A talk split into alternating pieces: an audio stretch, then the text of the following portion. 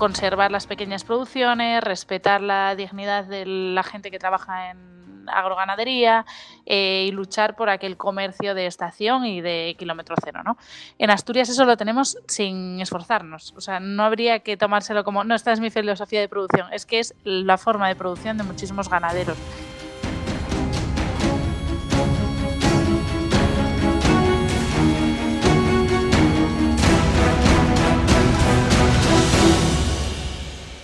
Hola a todos y a todas, bienvenidos y bienvenidas al episodio número 13 del podcast de Asturias Power. Buenos días, buenas tardes o buenas noches en función del momento del día en el que escuchéis este programa. Yo soy Luis Hernández Valencia, iniciador e impulsor de Asturias Power. Muchos de nuestros más pequeños, y no únicamente ellos, te dicen que quieren ser youtubers, influencers o jugadores profesionales es decir, gamers. Pero no se dan cuenta del esfuerzo que conlleva destacar entre la multitud de canales que existen hoy en día. En la vida en general, destacar supone siempre sacrificio, constancia y cabeza bien amueblada.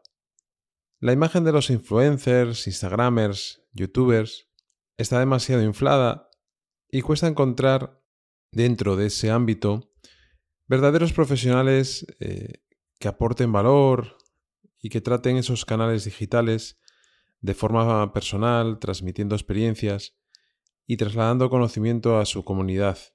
Nuevamente esto requiere constancia, programación, orden y ganas, muchas ganas. Hoy nos acompaña en nuestro podcast Carmen Orbiz Pérez, responsable de G de Gastronomía, una joven obetense del 91 que ha construido en los últimos años este proyecto a través del cual nos traslada todo su conocimiento sobre el sector agroalimentario y lo hace utilizando las herramientas de comunicación que la tecnología le brinda hoy en día. Tiene su blog, su Instagram, su podcast, todos canales que merece la pena seguir, por lo que en ellos traslada a sus seguidores. Ya de pequeña notaron que era un poco especial y que su olfato le permitía diferenciar ciertos matices. Su desarrollo profesional viene también de su faceta como consultora para marcas a las que ayuda a posicionarse en mercados cada vez más saturados y complicados. Merece la pena escuchar a Carmen. Empezamos. ¿Qué tal, Carmen? Buenos días, Luisma. Muchísimas gracias por, invitarme al podcast y por esta iniciativa tan bonita que hacéis con Asturias Power. Gracias a ti por, estar con nosotros y, también por, por ofrecer otros perfiles eh, y iniciativas que yo creo son tan importantes unas como otras de las que estamos viviendo y, experimentando a través del podcast. Así que, bueno, pues eh, bienvenida. Eh, voy a hacerte la primera pregunta, que es la que hago a todo el mundo em, al inicio del podcast, que es, em, ¿qué opinas sobre Asturias? ¿Qué opinión tienes a nivel personal, a nivel profesional? ¿Cómo ves por las distintas actividades que se están desarrollando, eh, no sé, tu experiencia, eh, ¿cómo lo ves? Yo Asturias siempre digo que es un, diamante en bruto, un diamante en bruto que, le queda muchísimo por tallar, porque tenemos todo lo necesario para triunfar en muchísimos ámbitos. Nos queda un poquito de, yo siempre soy un poco cañera de comunicaciones, de tener más acceso a, a los desplazamientos, a, algún tipo de comunicación. Mejoría en ese aspecto hay mucha, pero en mi sector, que es el de la gastronomía, pues mm, vamos, para mí es el paraíso. Estuve ahí muchos años viviendo fuera y, al final pues eh, volví a los orígenes porque considero precisamente que además Asturias tiene una cosa muy bonita que es eh, la capacidad de conservar las tradiciones con una elegancia eh, que en muy pocos sitios se ve. De hecho, no recuerdo en, un periódico internacional leí eh, Asturias es una de las regiones que más respeta a los ancianos, a sus ancianos y a las tradiciones de estos. Entonces es algo que, es curioso y más ahora, por ejemplo, en los tiempos que hemos vivido, durante el COVID, eh, la figura de los abuelos y proteger a los abuelos fue muy importante. Y, me, y es una de las cosas que más me gustan de Asturias. Creo que esa transmisión de generaciones es importantísima. En el caso de la, gastronomía, fundamental, porque, porque no se puede, yo siempre digo que no se puede ir al futuro sin mirar el pasado, ¿no? Es, es, elemental. Y en los temas gastronómicos nos creíamos muy modernos, en muchas regiones del mundo, en muchas zonas del mundo, se desvincularon por completo del pasado Y en Asturias yo creo que tenemos esa capacidad de seguir haciendo productos eh, con una gran ancla en tiempos pasados, pero mejorándolo y añadiendo esa tecnología que muchas veces no nos damos cuenta de que tenemos. Asturias es pionera en muchísimos ámbitos y dentro del sector agroalimentario luego podemos hablar de algún producto en particular y, y, yo tengo la suerte de ser asturiana, entonces al final pues dije, aquí me quedo y aquí, y aquí me desarrollo. Y, dentro de esa, de esa, visión que tienes del sector de, la alimentación, de la gastronomía, de la agroalimentación, de, la agroganadería, todo ese sector que en Asturias es importante, históricamente, lógicamente, eh, ¿crees que, tenemos alguna oportunidad concreta, dada la situación también que estamos viviendo, eh, a nivel de comercialización, especialización? Sin duda. Eh, Sin duda, Asturias es una zona que bueno, en, eh, internacionalmente es muy conocido el movimiento Slow Food, que es por ejemplo el que está detrás de mi universidad. Y mm, básicamente lo que defiende es el conservar las pequeñas producciones, respetar la dignidad de la gente que trabaja en agroganadería, eh, y luchar por aquel comercio de estación y de kilómetro cero. ¿no? En Asturias eso lo tenemos sin esforzarnos. O sea, no habría que tomárselo como, no, esta es mi filosofía de producción, es que es la forma de producción de muchísimos ganaderos y muchísimos agricultores. Y además de eh, la calidad. Asturias nunca va a poder competir en cantidad. No somos una llanura, no tenemos capacidad para hacer ese tipo de agriculturas que se ven a veces en las películas americanas. Eso es imposible porque son minifundios. Asturias está reinan los pequeños pastos, es muy difícil que alguien tenga más de 20 hectáreas juntas. Hay pocos, hay alguna plantación de manzanos y poco más que tiene esas dimensiones.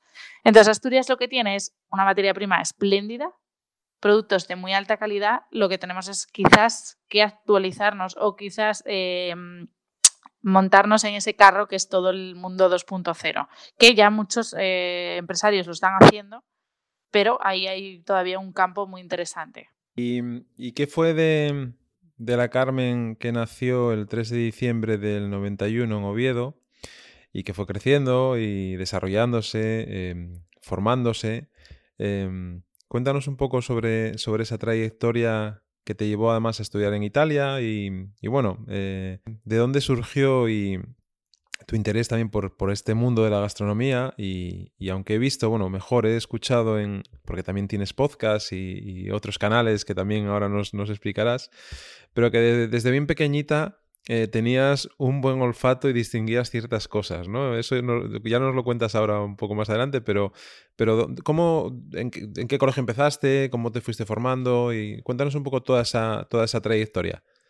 Pues yo nací eso el 3 de diciembre de 1991 y años, pocos años después ya se dieron cuenta de que algo había ahí raro en, el olfato, porque una anécdota que siempre cuentan mis padres es en, en, un viaje a Burdeos, mi padre es un gran fanático del vino, bueno, y mi madre también, pero el, gastrónomo frustrado, como digo yo, él es médico de profesión, pero gastrónomo de vocación. Siempre digo que muchos de los productos que descubro los descubro por mi padre, por su despensa. O sea, es, un cool hunter de la gastronomía, ¿no? Y, y, eso, tendría cuatro años así, y de broma me acercaron un vino hacia la nariz y dije que olía como la cartera de mi padre. Y el bodeguero se quedó como en plan de, no es posible. O sea, se lo tuviste que decir antes a la niña. Obviamente el vino tenía cuero, es un es un componente que hay muchos vinos tintos con barrica, ¿no? Y, mm, y, se quedaron alucinados. Y luego, pues poco a poco fueron descubriendo que el olfato me gusta. Yo era una niña un poco rara, ¿no? Iba a buscar a mi madre a la consulta y, cerca donde San Juan en Oviedo empezaban las primeras, pues hablo de los años finales de los 90, las primeras franquicias de perfumería. Y ¿cómo podías probarte los perfumes y había los papelitos, ¿no? De aquella y aquello no estaba tan visto como ahora. Y entonces yo iba y cada día pues cogía y me memorizaba como 10. Entonces luego íbamos por la calle y nos encontrábamos, pues yo que sé, alguna amiga de mi madre y yo le decía, pues llevas, eh, yo qué sé, Coco Chanel, llevas no sé cuánto. Y entonces mi madre, cállate. Y siempre acertaba. Entonces la gente se quedaba como, esta niña, ¿de dónde salió esta niña? ¿Sabes? Todavía a día de hoy me, me cuesta cuando vuelo a alguien y digo yo, llevas no sé qué, y me encanta, ¿no? Y ahí empezaba yo como a, a trabajar inconscientemente la memoria olfativa, porque al final eso no deja de ser lo que luego hice años después en, la universidad. Y yo estudié en el Baudilio Arce, que de aquella también era un colegio bastante pionero en Asturias, en Oviedo, era un colegio público en, en el centro de, de, Oviedo, al lado de casa de mis padres. Y siempre fue un colegio como muy adelantado, muy adelantado. Tenía, no recuerdo exactamente con qué sistema estaban empezando, pero es como si ahora decimos el Montessori, ¿no? De los años 90. Y también tuve la suerte de tener una tutora cuando era pequeña, María Jesús, que también como que valoró mucho, porque yo no era una niña excesivamente estudiosa, o sea, estudiaba bien, era, me llamaba en casa la niña del 7, pero tenía otras capacidades, que yo creo que eso es importantísimo, porque yo luego fui a la carrera y fui, me, me dieron un reconocimiento por hacer la tesis en italiano, eh, fui bastante buena alumna y durante mi época en el colegio, por ejemplo, era normalita. Sin embargo, esa profesora sí que tuvo la capacidad de decir, oye, pues esta niña igual en otro campo que no sea este tipo de académico que, que, hay en los colegios, ¿no? Va a destacar en algo. Y de hecho no me la encontré, me la encontré no hace mucho y me dijo, lo sabía, es que sabía que no ibas a hacer algo normal.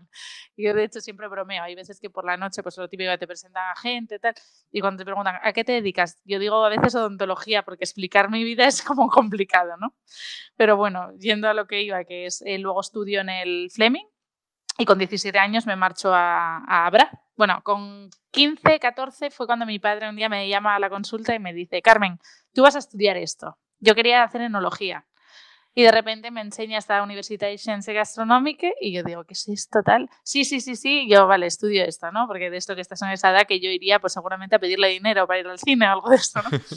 y empieza a ir a hablar de la Universidad de Ciencias Gastronómicas que funda Carlo Petrini, del que si quieres luego hablamos, en el año pues 2000 y poco, ¿no? En el año, bueno, dos años después, eh, los dos siguientes veranos, mejor dicho, yo voy a la universidad a verla, siempre como de casualidad, ¿no? Ya que íbamos a Suiza, paramos en Italia y todo, cosas así, porque mi padre, o sea, se moría por esa universidad. Y finalmente consigo que me cojan, porque es una universidad en la que se presentan muchas personas, o sea, miles de personas al año y cogen a 60 me cogen a la primera, cosa que, que, nos sorprende bastante, y con 17 años, porque yo soy de diciembre, me voy a, al norte de Italia, donde estoy ahí casi cinco años. Y estudio ciencias gastronómicas, que para mucha gente la eterna pregunta es ¿qué es eso? Estas las ciencias que engloban la gastronomía menos cocina. O sea, durante toda la carrera no tocamos una sartén, es química, microbiología, botánica, análisis sensorial. No es el modelo del Basque Culinary Center que puede estar ahora tan de moda Vinculado, vinculado a Masterchef, ¿no? No, no, no, nada que ver. Eh, mucha gente lo compara. Eh, realmente la universidad como tal de ciencias gastronómicas en España no existe o yo no la encontré tal cual. Eh, hay cosas parecidas, pero el concepto de Carlo Petrini cuando funda la universidad es que en Italia hay grandísimas escuelas de hostelería, entonces él quiere hacer críticos gastronómicos o gente enlazada con el mundo de la gastronomía, porque realmente ellos te abren las puertas para que tú luego te especialices. Digamos que tocas la gastronomía, pues desde economía del agriturismo hasta mm, derecho de la alimentación, pasando por análisis sensorial, que es una de las más importantes, o periodismo gastronómico, ¿no? Digamos que te toca todas las cosas que podrías llegar a encontrarte. Y luego eh, yo me especializo en... Vuelvo, bueno, realmente yo vuelvo a España, como siempre digo de broma, como Cristóbal Colón a pedirle dinero a Isabel la Católica, ¿no? Yo venía porque a mí me pareció una idea brillante hacerme un año sabático de esos como mis compañeros australianos o americanos y descubro que mm, gracias a un a quien fue mi entrenador de tenis, que él tiene gran peso en mi vida porque fue como un mentor, él es, él es abogado, pero siempre estuvo muy vinculado al mundo del protocolo y me dice, Carmen, hay un, bueno, de hecho, eh, él es el, el el encargado de protocolo del Principado. Actualmente, Juan Alfaro. Y Juan me dice, Carmen, eh, hay, un hay un curso de experto en protocolo de Uniobi con la Escuela Diplomática de Madrid que tienes que hacer. Yo como me fío plenamente, digo, venga, vale. Eh, entonces, bueno, se supone que podría hacerlo porque eran como semanas, iba, eran intensivos, ¿no? Y digo, bueno, puedo hacer eso y a la vez viajar. ¿Qué pasa? Que él empieza a la vez un máster de Social Media Manager en en Gijón, en la Cámara de Comercio con la empresa Comunicación Profesional. ¿no? Y de aquella estaban estallando las redes sociales. Y a mí me llamó la atención porque dije yo, bueno, si esto está estallando, de aquella Instagram estaba como comenzando casi, como quien dice, eh, por aquel entonces Paula Echevarría, me acuerdo que tenía 20.000 seguidores y ahora debe tener 20 millones, no sé, millones, ¿no? Y entonces me, me dijo, eh, nada, empiezo el máster y cuando estoy en el máster, eh, un día saliendo por la autopista en Viesques, recuerdo que se me vino a la mente G de gastronomía. Y lo dije en voz alta. Y como íbamos siempre y veníamos en el coche, dije, Juan, G de gastronomía. Y es un amigo al que le tengo mucho aprecio y me dijo, eh, quédate con ese nombre. Y miramos a ver si estaban los dominios ocupados. El, punto .com me parece que estaba como lo típico cogido por un robot. Y el punto .es estaba libre, compro el punto .es y, y ya en 15 días se libera el punto .com, ¿no? Y entonces empiezo a todo lo que iba aprendiendo en el máster, lo iba practicando con G de gastronomía. O sea, básicamente lo único que me hice fue mezclar mi profesión, que era la gastronomía, con este máster que estaba haciendo, que era redes sociales. ¿Hablamos de, qué año? Eh, cuando haces Esto hablamos del año 2013. Vale. O sea que G, de gastronomía empieza hace siete años, digamos. Seis años, 2014 entonces. Vale. 2014. Vale, vale. Sí, debí de empezar como en noviembre o así el máster, no recuerdo exactamente, pero vamos, seis años hizo no hace mucho.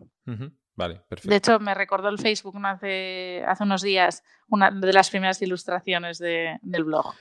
Vale, entonces em, todo este recorrido que acabas de hacer así muy brevemente, pero que te lleva con 17 años a, marcharte a Italia, a una nueva universidad, con una nueva metodología, em, a, introducirte en el mundo después del protocolo, eh, que lógicamente tiene mucho eh, que ver con, también con, las buenas prácticas, eh, digamos, en en espacios, en entornos donde tienes que tratar con gente, tienes que, desde mi desconocimiento, eh cómo tienen que eh, hacer, de qué manera tienes que tratar, cómo tienen que colocarse, ¿no? cómo tiene que ser su disposición en un espacio, en un evento oficial, etcétera, etcétera.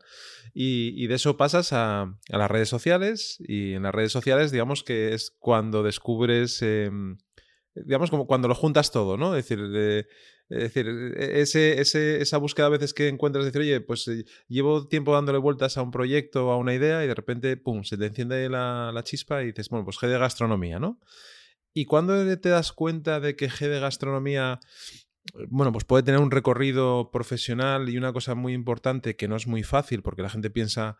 Em, todos los críos ahora quieren ser youtubers, ¿no? Eh, quieren ser eh, o, gamers, ¿no? Como mi hija Marta, que quiere ser eh, jugadora profesional de Fortnite. Y yo digo, a ver, está bien, si, no pasa nada, está bien que quiera ser eso, pero para ser eso eh, tienen que darse muchas circunstancias, igual que tienen que darse muchas otras circunstancias para que tengas, seas un buen profesional o, seas un buen deportista, ¿no? O consigas eh, tener una carrera exitosa o buen, buen, músico, sobre todo es la constancia, el tesón, la ilusión y el trabajo, ¿no? Porque son, nadie lo regala y no cae del cielo, requiere muchas cosas. Pero, pero sobre todo el tema de la monetización, porque tú entiendo que ahora estás viviendo de tu profesión, o sea, estás viviendo... Sí, claro, sí, sí, sí. Estás viviendo de todo ese conocimiento que has adquirido, que ahora se convierte en una marca personal eh, barra em, empresa, porque sí creo que es bueno también que eh, tu marca no sea tu nombre, porque quizás eso te dé... Sí. Te dé, no, no, es G de gastronomía, no es Carmen Ortiz. Por eso, y, eso te va a dar seguramente que puedas proyectar otras cosas que con un nombre a veces es más, es más complicado, ¿no? Pero cuando ¿Cuándo te das cuenta o cuando se te mete ya en la cabeza que, eso es el camino profesional que quieres iniciar? Es que realmente, yo a veces cuando la gente dice, ¿cómo lo pensaste? Fue algo que fue como, como hilándose, ¿no? O sea, realmente yo hago G de gastronomía, que a mí en un inicio me sirve casi como una tarjeta de presentación, porque yo muchos de mis clientes actuales, yo me dedico a consultar empresas del sector agroalimentario, ¿no? Muchas de esas empresas a mí me conocieron, algunos de mis mayores clientes fue porque es que mi hija te seguía y estaba enamorada de lo que hacías. Te hablo de empresas con tercera generación, segunda generación y dijo, tienes que contactar a, a, esta chica porque actualmente es la que, bueno, que sabe mucho de, temas de, de la gastronomía y está dándole como un enfoque diferente. Fue un poco así, o sea, G de Gastronomía nace, pues como te decía, para aplicar aquello que estaba aprendiendo en el blog, en el máster, de golpe me estallan las manos porque todo el mundo no había tanto como ahora. Entonces todo el mundo era, ahí vamos a ver dónde fue a comer gastronomía para ir este fin de no sé cuánto. Era como, como que de repente me estalló. Luego, bueno, mmm, tengo la suerte de que en mi casa hablamos todos mucho, entonces también, pues a mi hermano le conoce mucha gente, a mis padres también. Entonces mm, al final fue como de boca en boca entre amigos, y luego amigos de amigos, y luego ya amigos de amigos de amigos. Y de repente me estalló muy rápido. Entonces eso fue, pues eso, una tarjeta de presentación que me permitió que mucha gente me conociera para desarrollar realmente mi profesión, que es la de consultar, como decía antes, empresas del sector agroalimentario. Y digamos que, eh, aparte de esa consultoría eh, que haces a, distintas empresas, em, lógicamente has desarrollado toda una serie de canales de comunicación.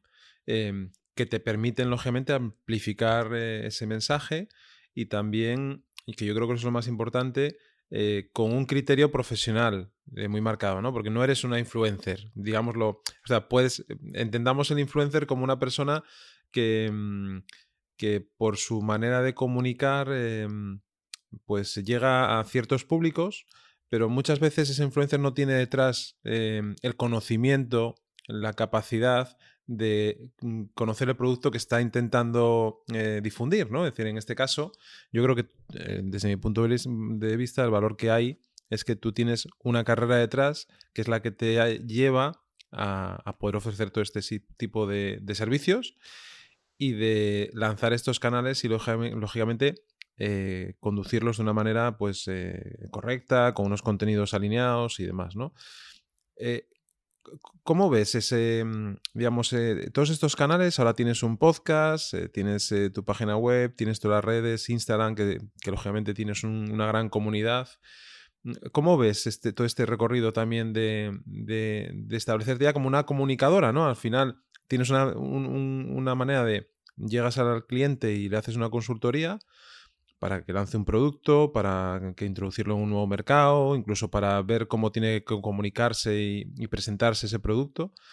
Pero, ¿cómo ves todo este conglomerado de comunicación, de canales? Eh? Yo, lo divido como en dos partes, que lo estás explicando muy bien. Eh, por un lado, es esa Carmen que consulta empresas, que esa es la 1.0, que realmente pues no dejo de hacer como... Yo soy muy... Mm, me gusta mucho lo que hago y todos los que me siguen lo ven, porque al final yo creo que eso también es lo que engancha, que es que es mi pasión, o sea, mi profesión. Yo tengo la suerte mm, de haber dado en la tecla, es como el que encuentra, yo que sé, el amor de su vida y están casados 80 años.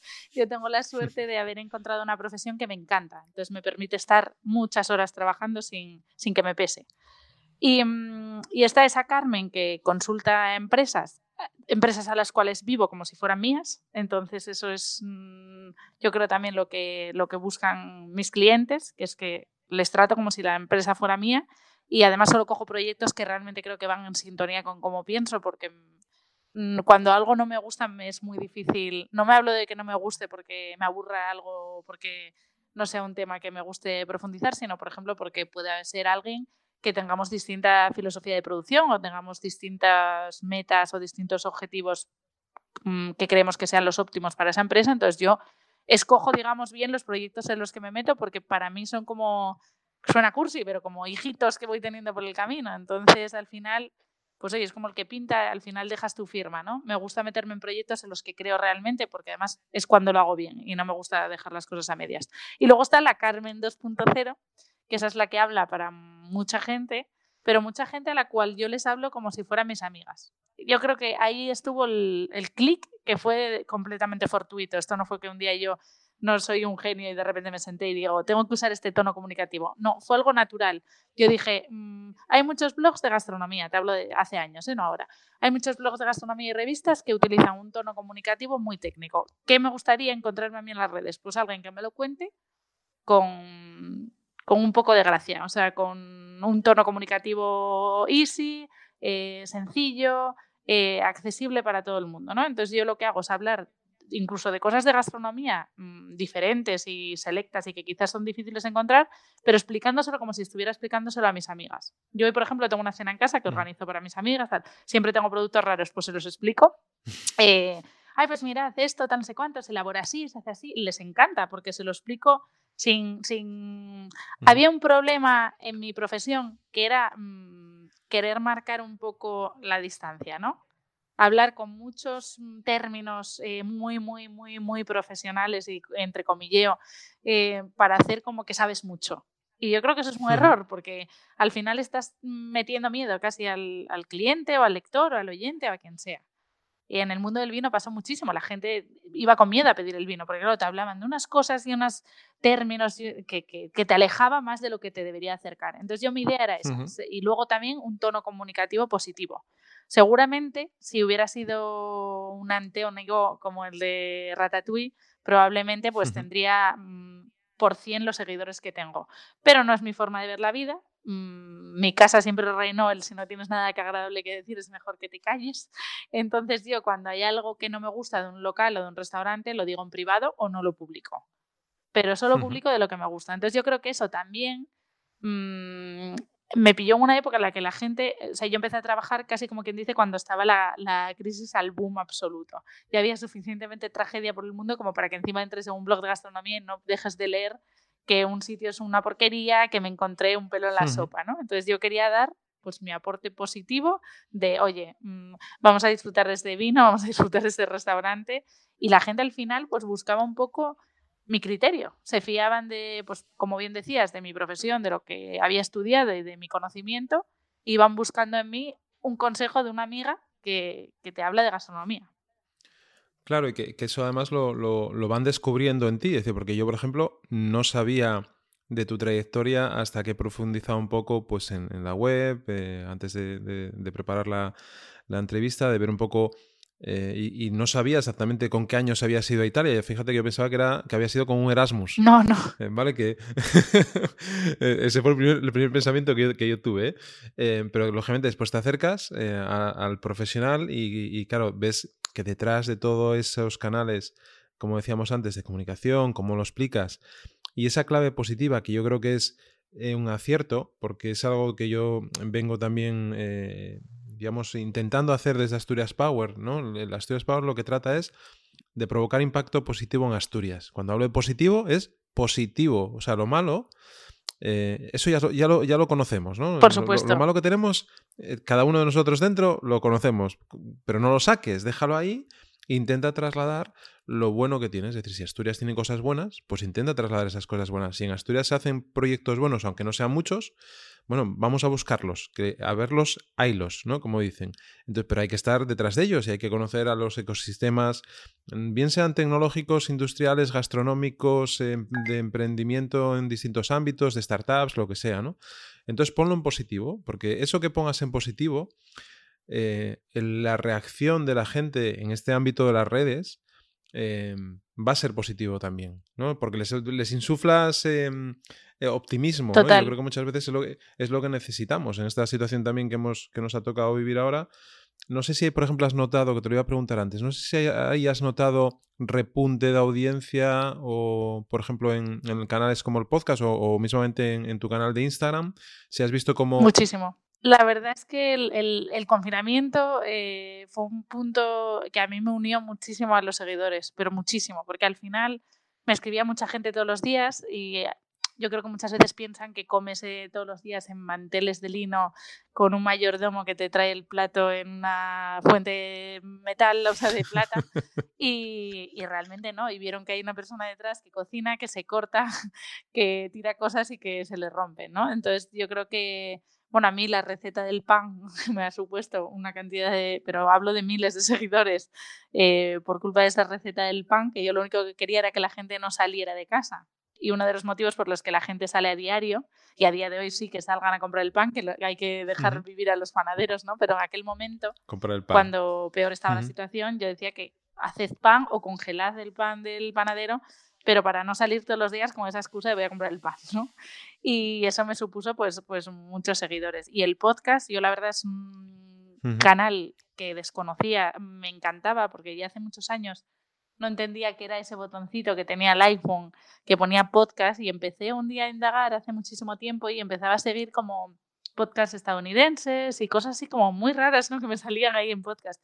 Y yo decía, esto en algún momento tiene que estallar, porque si no, esta aplicación Apple ya lo hubiera quitado, ¿no? Y, mm, y de repente en enero me surge la oportunidad de, de empezar con el podcast y, y, estoy encantada porque ya te digo, fue, fue, finales de enero, principios de febrero y actualmente yo creo que llevamos como 20.000 escuchas, una cosa así, que es una barbaridad. De un tema como es la gastronomía, porque claro, nadie entra en Apple Podcast buscando gastronomía, hay muy poca mm. gente porque todavía no hay tanto mm. oyente. Sí es cierto que mirando muchos estudios y y estadísticas que están sacando pues, empresas del sector de la comunicación, el, el panorama podcast eh, tiende a, a, crecer. Actualmente, de hecho, es una de las plataformas donde más se está invirtiendo en publicidad en, en países eh, em, extranjeros, en Estados Unidos eh, y en España, pues empezará a crecer mucho. Sí, sí, sí, no, yo estoy completamente de acuerdo. De hecho, el, el, el motivo de, de, que nosotros nos, nos arrancáramos a, a lanzar este formato es por también por eso, ¿no? Por, por mm, acercarnos a un público que igual de otra manera no, no íbamos a tener, eh, por difundir de una manera pues más global em, las entrevistas y que llegaran a más gente. Nos queda mucho por hacer porque lógicamente no lo tenemos vinculado todavía a una web ni, ni nada, simplemente lo distribuimos en las plataformas em, como Spotify, Apple, Google y Evox pero sin duda mm, todas las grandes empresas del sector, Apple está haciendo movimientos, Amazon arranca ahora un, proyecto de podcast, Spotify ha sacado los, em, sus contenidos exclusivos para su plataforma, Evox está también en ello, eh, Podium Podcast, bueno, hay, hay, muchas, muchas cosas y más que van a llegar, con lo cual nada, es un acierto y, además siempre está bien eh, que la gente tire del carro, ¿no? Es decir, mm, si uno se anima y se arranca eh, cuando no es especialista en comunicación, aunque ahora estemos familiarizándonos con el formato y, editando y grabando, y yo creo que es una manera muy muy personal de acercarte a la gente, ¿no? Igual que en Instagram, pues la gente busca eh, esa esa proximidad con el profesional, con quien está escribiendo, que no sea todo... Yo creo que la gente se cansa un poco de, del, del happy por el happy simplemente, ¿no? Qué guapo es todo esto y, y, qué bonito es, cuando no, no, no, no está tan bonito ni mucho menos.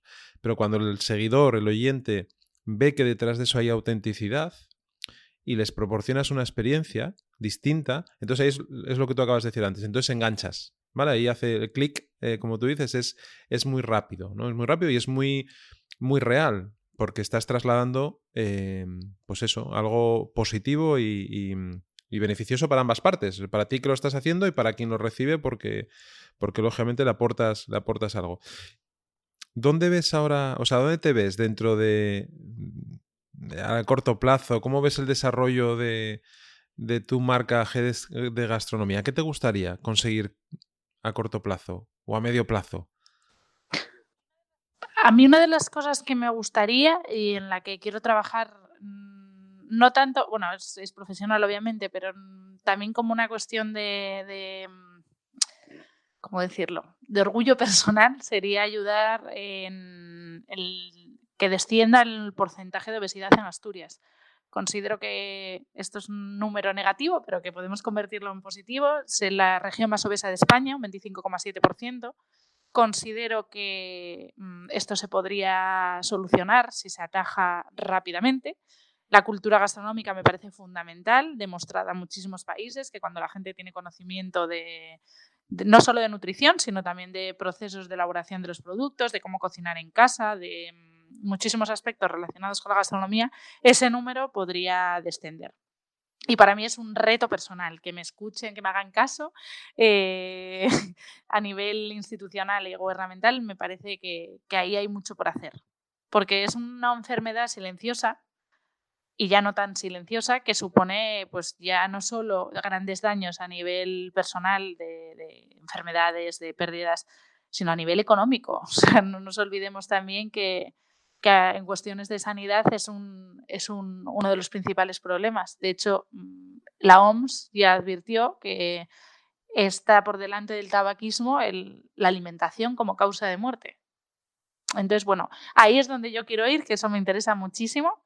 Y luego, pues me gustaría seguir, a mí me encanta comunicarme, o sea, es algo que me apasiona, me gusta la radio, me gusta la tele, hago radio también, eh, me gusta el podcast, Mm, eso me encantaría. en algún momento de mi vida mm, me gustaría escribir un libro que tengo, lo tengo ahí en la recámara, pero bueno, soy un poco yo ahí perfeccionista y quiero verdaderamente lanzarlo cuando me sienta preparada.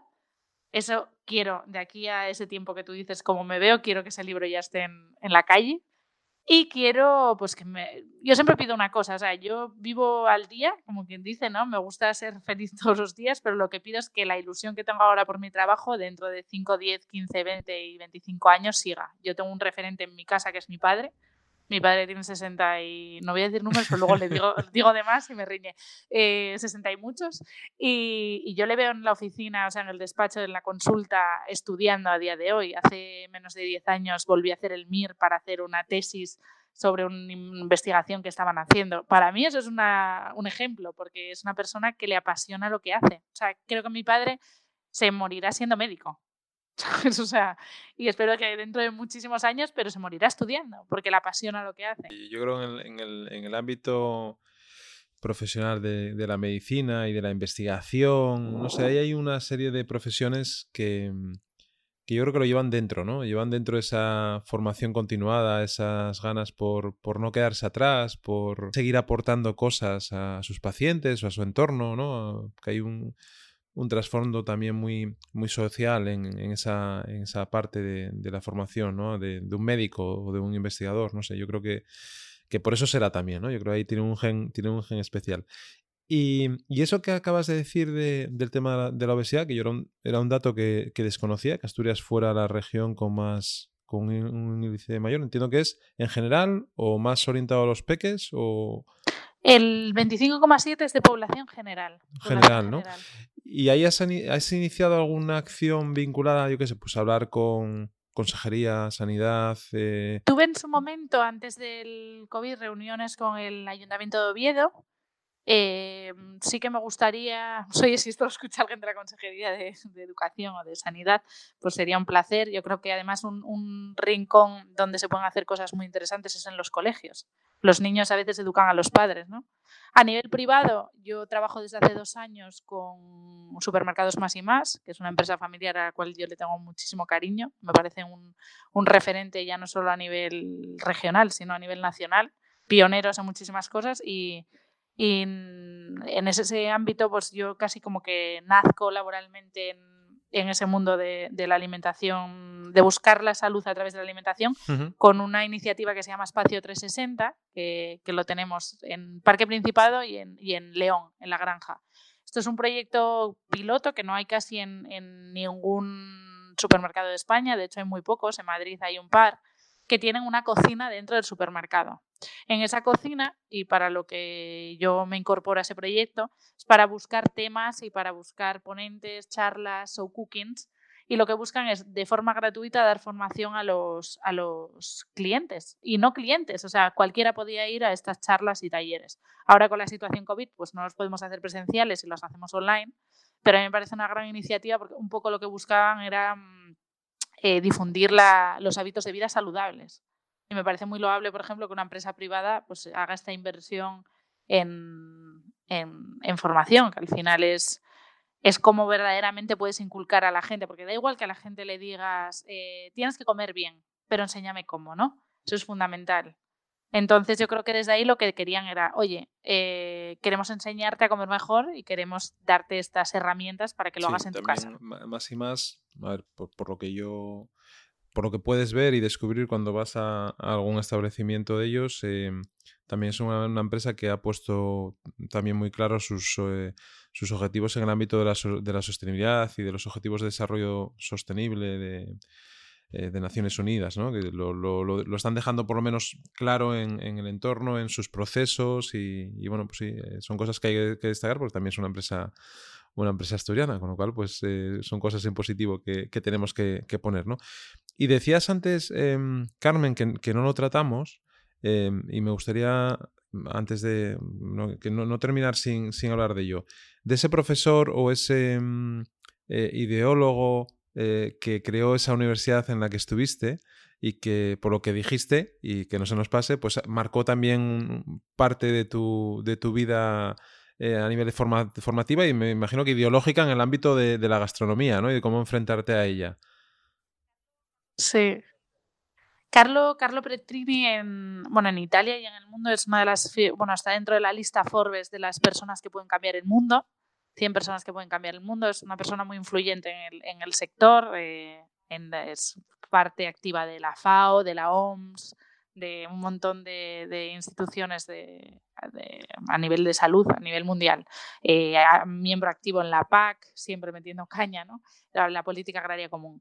Eh, Carlo Petrini funda Slow Food en el año 80, finales de los años 80, inicio de los 90, eh, porque eh, se da cuenta, junto con otro grupo de visionarios, que al final, bueno, ellos tenían una componente un poco política al inicio, pero se descuelgan por completo de eso y lo que se centran es en que eh, la, digamos, la globalización no afecte de forma negativa a la tradición, biodiversidad y, digamos, supervivencia de las, de las tradiciones en Italia y en el mundo. ¿no? Él se da cuenta de que de repente en el Coliseo se encuentra un grandísimo McDonald's y le parece como un choque. ¿no? Dice, ¿cómo es posible que en esta plaza eh, hayan dejado poner este McDonald's? ¿no? Y eso es bueno, como una especie de, de, chascarrillo ¿no? con el que nace luego Slow Food, que lo que buscan es pues mm, luchar un poco porque no se pierda, eh, ¿cómo explicarlo?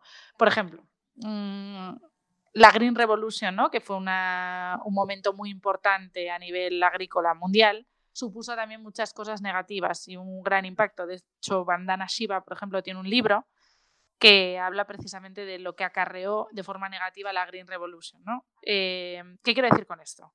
Habría grandes empresas del sector agroalimentario, como por ejemplo, voy a poner una pregunta aquí. ¿Cuál crees que es el mayor comprador de manzanas del mundo? Madre mía, no, ni idea. Eh, es McDonald's, ¿no? Vale. Entonces, McDonald's es el quien te marca todo. McDonald's y otras empresas tan grandes como McDonald's, ¿no? O muchas empresas de, grupos empresariales, como puede ser Unilever, como puede ser. Entonces, ellos lo que buscaban es que estos gigantes del sector agroalimentario no acabasen con los pequeños. Una de las medidas que está tomando la OMS en esta situación que estamos viviendo post-COVID, antes del COVID estamos hablando de que había 135 millones de personas que sufrían de hambre aguda, post-COVID estamos hablando de 270 millones de hambre, aguda, de hambre aguda, o sea, el doble. ¿Qué quiero decir con esto en relación con lo de Carlo Pezzini? Pues que esta gente estaba hablando de lo que ahora habla la OMS, que es respetar al pequeño productor, que los eh, organismos eh, respeten a, los las pymes y a los productores, sobre todo el medio rural, que están muy desatendidos. Eh, digamos, dignificar la figura de aquel que produce los alimentos que se van a la mesa, ¿no? Porque cuando empieza toda esta industrialización, digamos que realmente había tantos intermediarios que de dónde venían las cosas se nos olvidaba. Eh, llegó un boom de las semillas, llegó un boom de muchísimas cosas, entonces ellos querían un poco luchar por defender a esos productores. Luchar tanto que han llegado a hacer una asociación que no sé cuántos, mm, pero tiene millones de socios en todo el mundo y con la que gracias a eso pues él mm, mete caña en la PAC, eh, es miembro activo, como decía antes, de FAO, OMS, UNICEF, o sea, él tiene un, peso muy importante, él y toda la gente que tiene trabajando para él. Y un poco lo que quería hacer en la universidad era mm, buscar críticos gastronómicos que no solo digan si está bueno o si está malo, sino que también tengan el criterio de decir, oye, pues mira, este chocolate está estupendo, pero viene de un cacao que han explotado en Bolivia a niños de 12 años, ¿no? Pues un poco que, que tengas los pies en la tierra también y que yo creo, y sintetiza mucho mi filosofía, que en la cesta de la compra tú tomas muchas decisiones.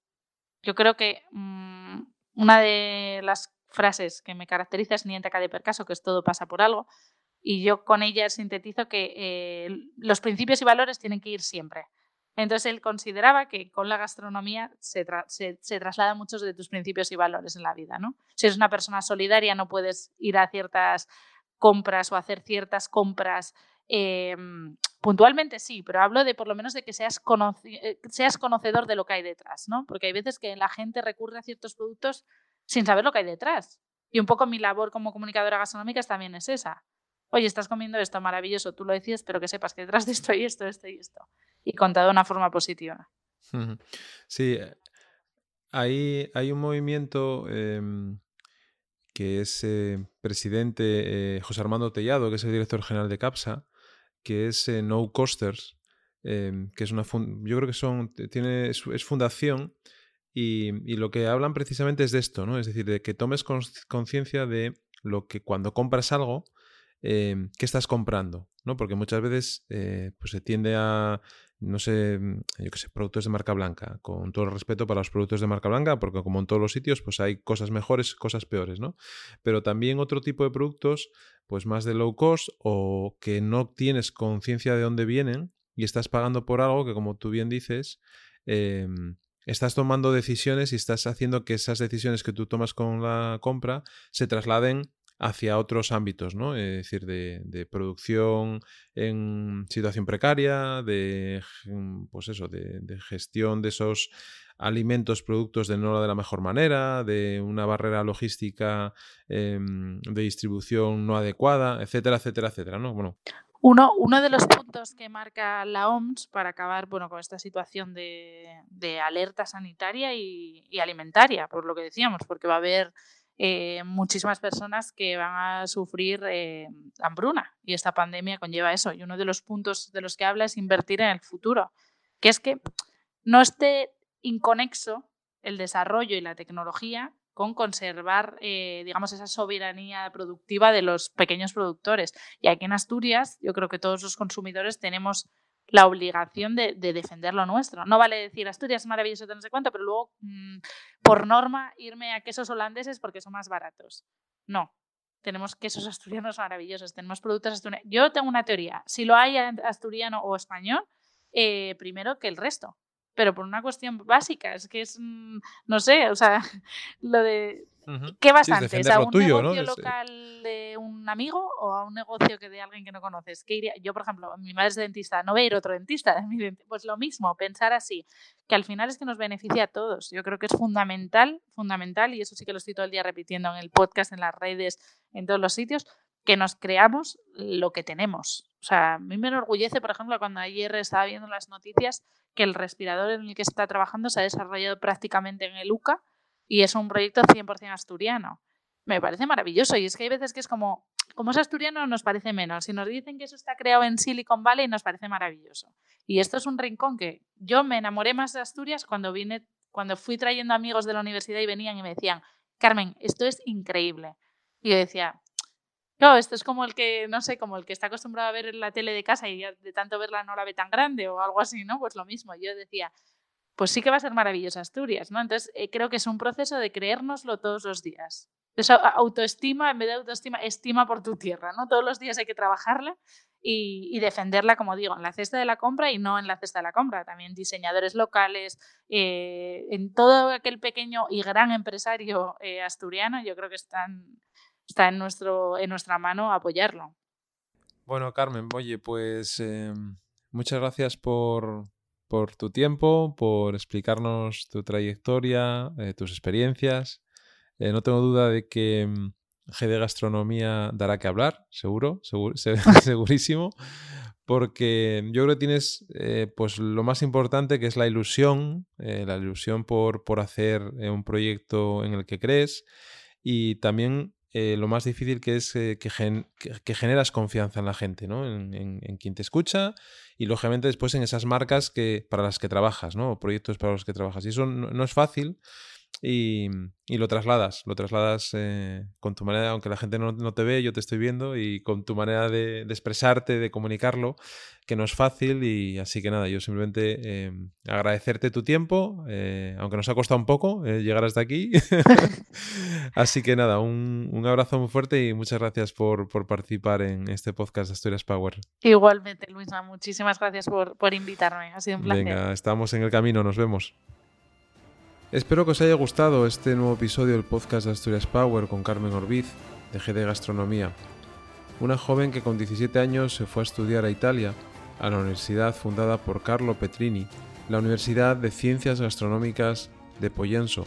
Carmen ha encontrado la forma de transformar su conocimiento en píldoras de información y de experiencias para sus seguidores, algo que os puedo asegurar no es nada fácil hoy en día y que estoy seguro seguirá potenciando y mostrándonos todo lo bueno que tiene Asturias en ese sector agroalimentario. Y ya sabéis, nos vemos en el camino.